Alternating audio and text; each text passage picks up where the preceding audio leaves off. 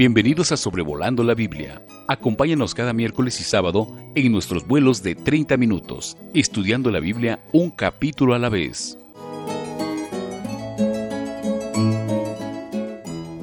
Saludos a todos, estamos en el episodio número 54 de Sobrevolando la Biblia con la intención de considerar el segundo capítulo de Éxodo y vamos a considerar el hecho de que el pasaje nos comienza relatando acerca de un varón de la familia de Leví que va a casarse con una mujer también de la tribu de Leví y esta unión va a traer al mundo una persona muy importante en los designios de Dios para el pueblo de Israel y podemos notar inicialmente esta importancia que Dios da a la tribu de Leví, que los padres de quien va a ser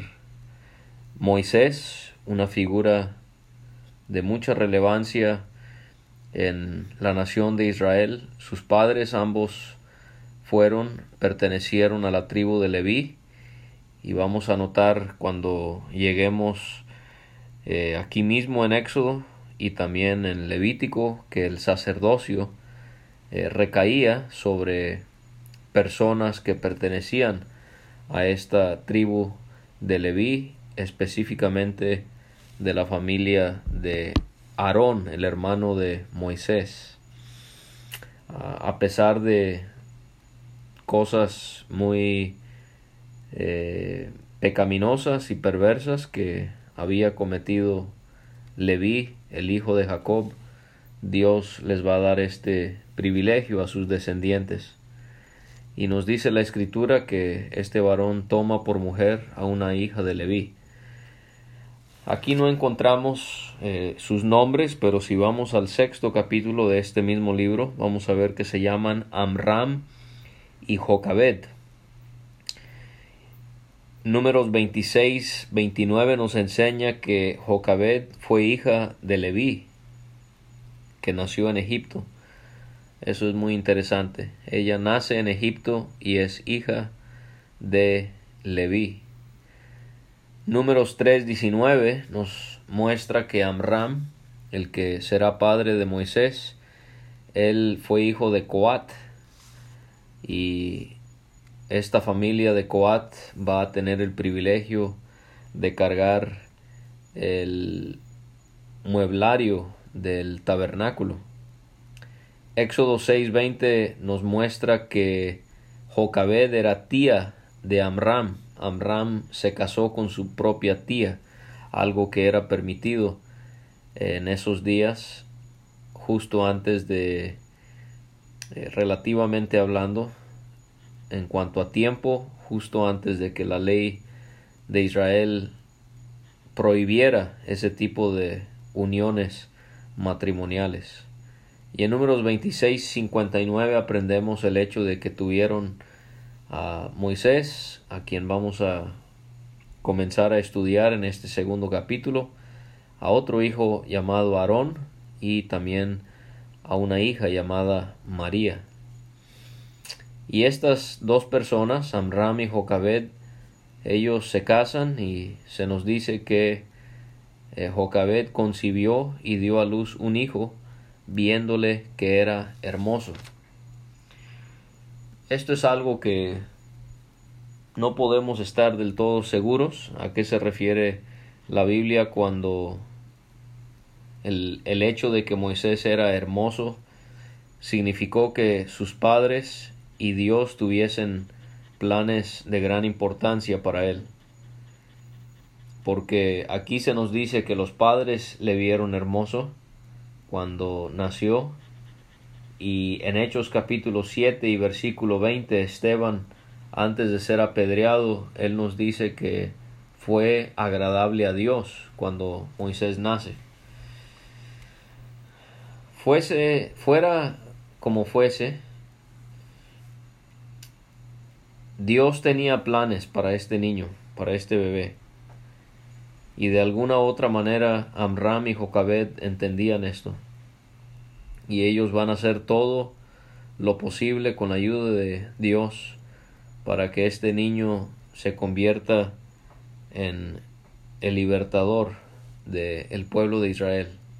Sin duda ellos vivían sufriendo la esclavitud y añoraban que Dios levantara a alguien de entre ellos para poder liberarles y ellos eh, están poniendo sus expectativas en Dios en cuanto a, a este hijo que Él les había dado para que Él fuese el que los librara de la esclavitud. Aquí podemos encontrar una de varias que vamos a mencionar de figuras de, de el Señor Jesús en la vida de Moisés. Y así como Moisés en su niñez fue agradable a sus padres y a su y a Dios, así también el Señor él como niño crecía delante de sus padres terrenales, pero sobre todo delante de su padre, y él siempre mostró ese deseo en querer agradar a su padre. Jocabed, ella escondió a Moisés por tres meses. Y en el capítulo 1 del Éxodo encuentro que ahí hay parteras valientes, parteras que estuvieron dispuestas a hasta perder sus vidas por desobedecer al faraón y no matar a los niños hebreos tal y como él se los había pedido. Así que en el capítulo 1 hay parteras valientes, aquí en el capítulo 2 hay una madre valiente. Y también el padre, vamos a incluir a los dos, aunque vamos a notar que hay un énfasis en la en la mujer, en la madre de Moisés en Jocabet, algo que veremos que es muy precioso. Pero padres valientes, padres que estuvieron dispuestos a arriesgar sus vidas por agradar a Dios y salvar la vida de este bebé, que todo apuntaba, Dios tenía grandes planes hacia con él. Es muy importante, hermanos, que podamos leer el Nuevo Testamento con el Antiguo Testamento para poder entenderlo mejor y viceversa. Y en este caso vamos a apoyarnos en Hechos 7, en lo que Esteban nos dice acerca del nacimiento de Moisés y también de sus años como adulto. Y vamos a también recaer en lo que encontramos en Hebreos 11 para poder entender algunos detalles que no nos menciona Éxodo. Y aquí podemos notar cómo Hebreos 11, 23 nos dice acerca de esta situación que por la fe Moisés, cuando nació, fue escondido por sus padres por tres meses, porque le vieron niño hermoso. Pero añade Hebreos algo que podemos relacionar con la valentía de sus padres, no temieron el decreto del rey pusieron por encima a Dios que al propio faraón, por más poder que él tuviese, por más riesgoso era lo que ellos habían decidido hacer, ellos no temieron el decreto del rey porque quisieron agradar a Dios. Pero después de tres meses ya no pudieron ocultarle más tiempo y aquí es donde entonces se enfoca en Jocabed, en la madre de Moisés, no tanto en Amram. Ella tomó una arquilla de juncos y la calafateó con asfalto y brea. Esta palabra arquilla en el hebreo es la misma palabra cuando leemos acerca de una caja. Es la misma palabra hebrea cuando se nos habla acerca del arca de Noé.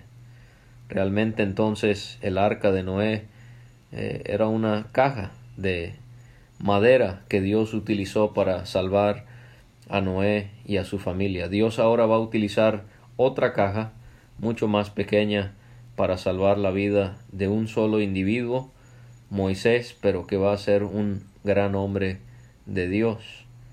Y cuando dice que es una arquilla de juncos, el junco es el papiro o, carrizo, que es de tallo de una planta de tallo recto, es largo, flexible, cilíndrico, color verde oscuro por fuera y blanco. Eh, por fuera blanco es esponjoso, por dentro tiene una punta dura y todas estas características de esta planta eh, hacían que los egipcios pudiesen realizar varias cosas con este junco. Por ejemplo, lo utilizaban para como papel para escribir. Eh, sabemos que el papiro era muy común para los egipcios escribir sobre él. También hacían las velas para los barcos. Eh, hacían tapetes, también tela. Y este papiro, eh, muy común que crezca junto al, a la orilla del río Nilo. Y nos dice la escritura que Jocabet calafatió con asfalto y brea el arca. Calafatió, o sea, ella selló las junturas con los materiales que son mencionados, asfalto y brea, para sellarlo porque va a flotar sobre el agua. Y pensamos en esa escena tan conmovedora. Ella coloca al niño, todavía no se nos da su nombre, y lo puso en un carrizal a la orilla del río. Y notamos entonces el énfasis en cómo se menciona a Jocabet. Ella es la que hace el arca, ella es la que lo introduce al arca y ella es la que se despide de él al dejar que la corriente se lleve esa arca. Y esto podemos ver como la responsabilidad de la crianza de los niños, sin ninguna duda, recae sobre ambos padres. Ambos tienen eh, la misma necesidad de, esmerarse en criar a los hijos, pero aquí vemos el valor de una madre esforzándose en criar a Moisés de una manera en la que le agradaría, le agradaría a Dios aun cuando ella estaba poniendo en riesgo su vida. Y podemos muchos ver el impacto que nuestras madres han tenido en nuestras vidas. Y esto es algo que nuestra generación tiene que repetir hacia nuestros hijos, que sí puedan tener padres que les puedan ser de gran ejemplo, pero también que nuestras hermanas puedan ser grandes mujeres de Dios y buenas madres para con los hijos que Dios nos ha dado. Este río sin duda es el río Nilo que se menciona, mide 6.695 kilómetros, haciéndolo el más, el río más largo del mundo, aunque a veces se debate con el río del Amazonas. Este río Nilo atraviesa 11 países en el continente africano y uno de ellos obviamente es Egipto. El 95% de los egipcios siguen dependiendo del agua de este gran río. Este río es de tanta importancia que los egipcios lo veneran, lo han hecho por mucho tiempo y le dedican una fiesta anual de dos semanas para poder honrarle. Y en este río hay animales de mucho peligro, como por ejemplo el cocodrilo del Nilo, que llega a pesar 750 kilogramos. Y también hay hipopótamos, que sería el animal que más muertes causa en el río Nilo. Estos hipopótamos llegan a pesar hasta casi 3 toneladas. Y pensamos en Jocabet sabiendo todo eso y ella pone a este bebé en una arca eh, hecha de papiro y ella sin duda está confiando que Dios va a guardar su vida y le va a salvar. Ella está plenamente dejando a este hijo suyo en las manos de Dios. Imagínese un bebé de 90 días y Jocabet tiene que despedirse de él confiando en Dios y a la misma vez esperando a ver qué es lo que sucede. Y así nosotros tenemos que hacer con nuestros hijos. Tenemos que dejarlos plenamente en las manos de Dios. Tenemos que educarles, tenemos que orar por ellos, pero a la misma vez tenemos que entregarlos a Dios y que sea Dios al final de cuentas el que obre en sus vidas. María, la hermana de Moisés, obviamente ella es mucho más grande que él porque ella está a la distancia observando todo esto para ver qué es lo que acontecería. Y vamos a ver que no hay casualidades porque la hija del faraón desciende a lavarse al río. Y ella va paseando con sus doncellas por la ribera del río y ella ve que hay una arquilla en el carrizal. Y cómo es que Dios, en su gracia, Él permite que la persona indicada vea la arquilla justo a tiempo. Digo la persona indicada porque es la hija del faraón. Y para que Moisés pudiese gozar de los privilegios y no tener que estar en la esclavitud para después liberar a sus compatriotas, pues tendría que ser alguien de la familia real. Así que no es cualquier persona, es la hija del faraón y ella lo observa justo a tiempo antes de que alguien más lo tome o antes de que un animal lo devore. Y así también el Señor Jesucristo. Su vida fue guardada cuando Herodes quiso matar a todos los bebés varones menores de dos años y la vida de Moisés fue preservada también. La hija del faraón envía una criada suya a que tomase la arquilla. Ellas abren la arquilla y ven al niño. Y he aquí que el niño lloraba. Bebé de noventa días, navegando por las corrientes de agua del río Nilo, y está llorando. ¿Qué es lo que va a hacer la, la hija del faraón? cuando se dé cuenta que es un niño hebreo, va a mandar a que lo maten, lo va a dejar. Nos dice la escritura teniendo compasión de él.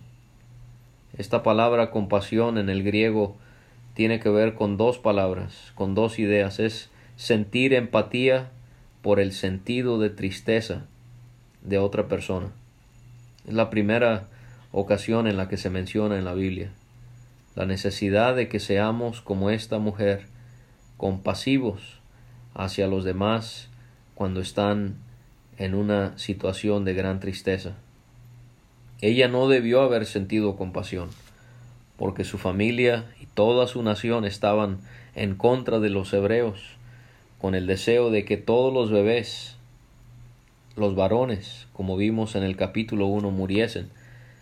Pero este clamor de un bebé de 90 días derrite el corazón de una de las personas más influyentes en este imperio tan grande y tan vasto. Y ella dice de los niños de los hebreos es este. Quizás fue porque se dio cuenta que el niño estaba circuncidado y así pudo ver esa como una señal de que él no era egipcio sino que era hebreo. Ahora regresa María a la escena y ella se le acerca a la hija del faraón y le pregunta ¿Iré a llamarte una nodriza de las hebreas para que te críe este niño? Ahora la hija del faraón, ella tiene un sinnúmero de criadas que pudiesen haber criado a Moisés. Pero ella dice ve. Ahí vemos también la mano de Dios obrando, porque la doncella, la hermana de Moisés, ella va y llama a la madre del niño. ¿Qué mejor persona para cuidar que su propia madre Jocabed? Y le dice, lleva a este niño y críamelo, y yo te lo pagaré. Y la mujer tomó al niño y lo crió.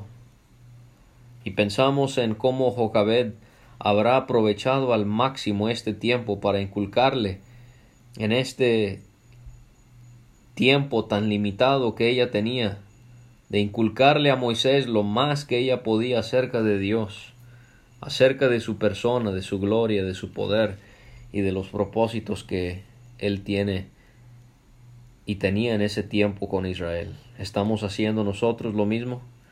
El tiempo es corto, hay un mundo que se quiere devorar a nuestros hijos y tenemos que ser como Jocabed. Hay una urgencia, hay una prisa en poder enseñarles lo más que podamos antes de que sea demasiado tarde. El niño crece y se lo traen a la hija de Faraón. Otro momento muy difícil para Jocabed. Ya se había despedido de él una vez y ahora lo hace otra vez. Y la hija del faraón nos dice que lo prohijó, lo adoptó. Y al, al, ser adoptado, él era heredero del trono de Egipto. Y por lo tanto, él fue educado de la mejor manera posible. De hecho, nos dice Esteban en Hechos capítulo 7 que fue enseñado Moisés en toda la sabiduría de los egipcios y era poderoso en sus palabras y obras. Moisés habrá recibido una educación estelar y encontramos que la hija de Faraón le pone por nombre Moisés porque de las aguas lo saqué. Y aquí hay un contraste que podemos hacer entre Moisés y el Señor Jesús, porque Moisés fue sacado de las aguas, mientras que el Señor Jesucristo él sintió esas aguas de la ira de Dios que cayeron sobre él. En el Salmo 69 él dice, Sálvame, oh Dios, porque las aguas han entrado hasta el alma. Ahora recorremos varios años. En aquellos días sucedió que crecido ya Moisés, no nos dice la edad que tenía, y aquí es donde es tan útil poder leer eh, lo que el Nuevo Testamento nos dice al respecto. Y otra vez, Esteban en Hechos 7:23 nos hace ver que eh, Moisés tenía 40 años. Cuando hubo cumplido la edad de 40 años, le vino al corazón el visitar a sus hermanos los hijos de Israel. Él tiene 40 años cuando él sale del palacio para ver las duras tareas o cargas de sus compatriotas, los israelitas. En los versículos 24 a 26 de Hebreos 11 leemos acerca de la abnegación de Moisés al salir del palacio para estar entre los israelitas que estaban en una terrible esclavitud. En Hebreos leemos que él rehusó llamarse hijo de la hija de Faraón, escogiendo antes ser maltratado con el pueblo de Dios que gozar de los deleites temporales del pecado, teniendo por mayores riquezas el vituperio de Cristo que los tesoros de los egipcios, porque tenía puesta la mirada en el galardón. Y esto nos hace ver algo muy especial en Moisés, que él estuvo dispuesto a salir del palacio y humillarse al estar entre los esclavos entre Israel. Y esto sin duda nos motiva a nosotros cómo podemos dejar atrás las cosas que son temporales y preferir eh, servir al Señor Jesús a pesar del vituperio, de la burla, del rechazo que eso puede significar. Y sin duda también trae a nuestra mente a uno más, al que dejó los palacios de la gloria, esos palacios de marfil, para bajar a donde estaban los esclavos al pecado y los que estaban condenados a una eterna perdición, que somos nosotros y el Señor, y como Él se hizo, el que era rico se hizo pobre, para venir a enriquecer a aquellos que éramos pobres espiritualmente. Y así que Moisés al salir, él observa que un egipcio golpeaba a uno de los hebreos, o sea, uno de sus hermanos. Moisés él mira a todas partes y viendo que no parecía nadie, él mató al egipcio y lo escondió en la arena. Moisés hizo esto porque aprendemos por lo que nos dice Esteban. Eh, Esteban nos hace ver que Moisés Tenía en su mente que sus hermanos comprendían que Dios les daría libertad por mano suya, en Hechos 7:25. Ese era el pensar de Moisés. Él pensaba que al, al ejecutar justicia en esta situación, el pueblo iba a decir, este es el hombre que nos va a liberar de nuestro pecado. Él es nuestro emancipador. Pero al día siguiente, dos hebreos están discutiendo, uno maltrataba al otro y le dice a su hermano, ¿por qué golpeas a tu prójimo? Y Moisés recibió la respuesta que él no esperaba. ¿Quién te ha puesto a ti por príncipe y juez sobre nosotros? Él no fue reconocido por los israelitas como aquel que los iba a guiar a su libertad. Y esto nos hace pensar en el Señor Jesús como Él no fue reconocido por Israel. Juan 1.11. A lo suyo vino, o sea, a la tierra de Israel. A lo suyo vino y los suyos, su pueblo, la nación de Israel, no le recibieron. No fue reconocido por Israel, pero tampoco por el mundo, porque leemos en Juan 1.10 que en el mundo estaba, el mundo por él fue hecho y el mundo no le conoció. Y respondió el israelita, ¿piensas matarme como mataste al egipcio? Entonces Moisés, viendo que no fue reconocido como la persona que él deseaba ser reconocido como tal, como el libertador, él tiene miedo, él reconoce que ciertamente esto ha sido descubierto, y Faraón se entera de lo que ha sucedido y él procura matar a Moisés y él habita en la tierra de Madián. No pudo ir a la tierra de Canaán porque era una tierra sobre la cual el faraón tenía cierto control y Moisés hubiese sido matado o aprisionado. Así que él huye a la tierra de Madián, que está al sureste de Egipto, está en la región del Mar Rojo. Eh, al norte de la península arábiga, que hoy es Arabia Saudita. Y pensamos en Moisés y cómo él se habrá sentido, pensando que era el libertador y ahora está en una tierra ajena, lejos de la nación de Israel. Él quizás pensó que todo estaba perdido al tener que huir a esta tierra. Y quizás usted se considera como encontrándose en una tierra como la de Madián. O sea, quizás hay cosas en su vida que usted considera le están alejando de lo que realmente es el propósito de su vida. Y a veces podemos pensar que es tiempo perdido y que ahorita es cuando deberíamos de estar haciendo tal cosa. Pero sabe, Moisés pensaba que era su tiempo, pero Dios no lo consideraba así. Y así con nosotros también a veces podemos pensar que es nuestro tiempo. Dios no lo considera así. Él tiene sus tiempos y tenemos que aceptar que la voluntad de Dios es buena y perfecta. Moisés, él está junto al pozo y él ve que siete hijas del sacerdote, vamos a ver que se llama Reuel, eh, de Madián, ellas salen a sacar agua. Génesis 25 nos hace ver que este hombre y estas hijas suyas, toda esta familia, eh, eran descendientes de Abraham a través de Setura. Qué interesante que en esta tierra ajena, distante, eh, este hombre es sacerdote. Suponemos que él es un hombre temeroso de Dios y que buscaba adorarle. Vamos a leer más adelante eh, su nombre Jetro. Y estas hijas, ellas llenaban las pilas para dar de beber a las ovejas de su padre. Mas los pastores vinieron y les echaron de allí. Moisés entonces se levanta y las defiende y le da a beber a las ovejas. Aquí también encontramos otra semejanza entre Moisés y el Señor, levantándose y defendiendo para poder dar de beber a las ovejas.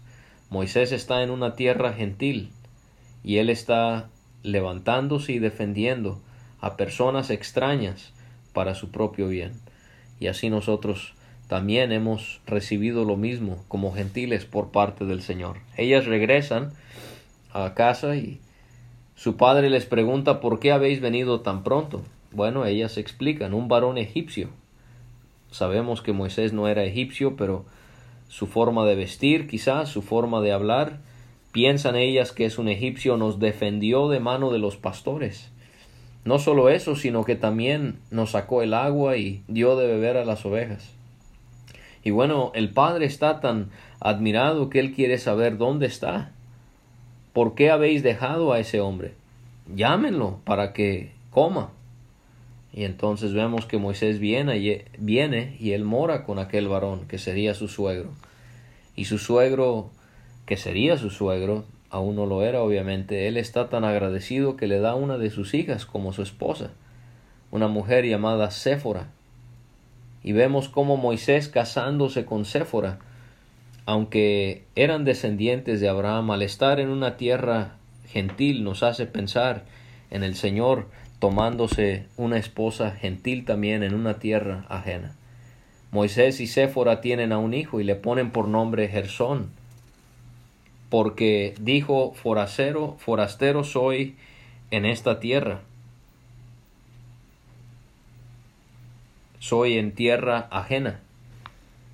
Podemos escuchar otra vez esas palabras de melancolía de Moisés al encontrarse en una tierra tan distante nos hace también pensar en la distancia, la lejanía entre el cielo y la tierra, a donde tuvo que venir el Señor para poder conseguirse una esposa.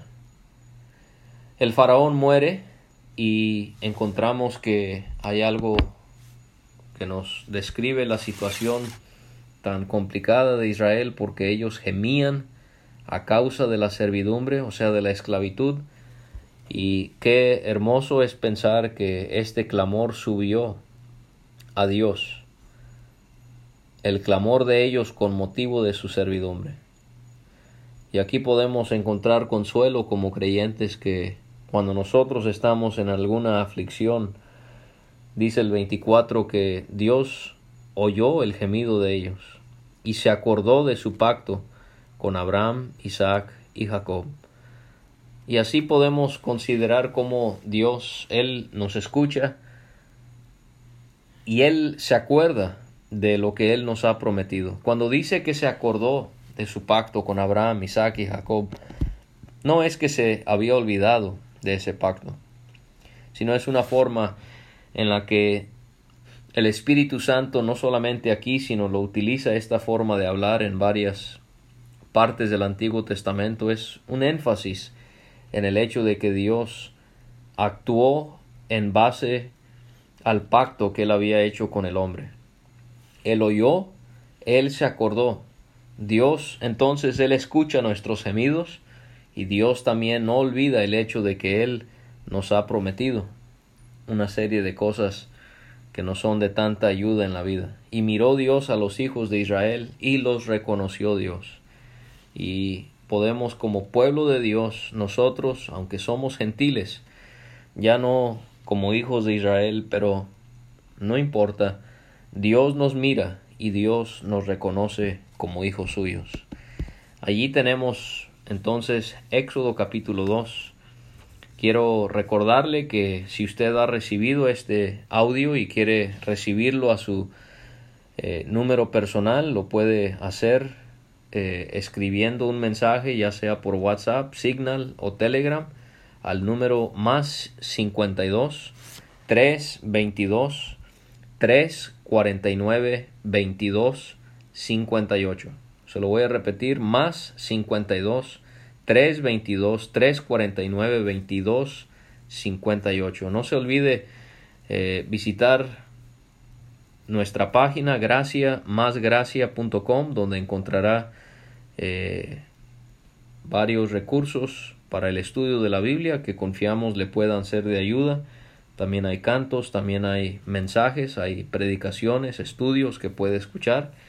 Y si tiene alguna duda, algún comentario, escríbanos a sobrevolando la Biblia. Gracias por acompañarnos y si el Señor no ha venido, nos estaremos viendo el próximo miércoles para considerar Éxodo capítulo 3. Gracias por escuchar este estudio. Escríbenos a sobrevolando la Biblia. Visita nuestra página www.graciamasgracia.com. Hasta la próxima.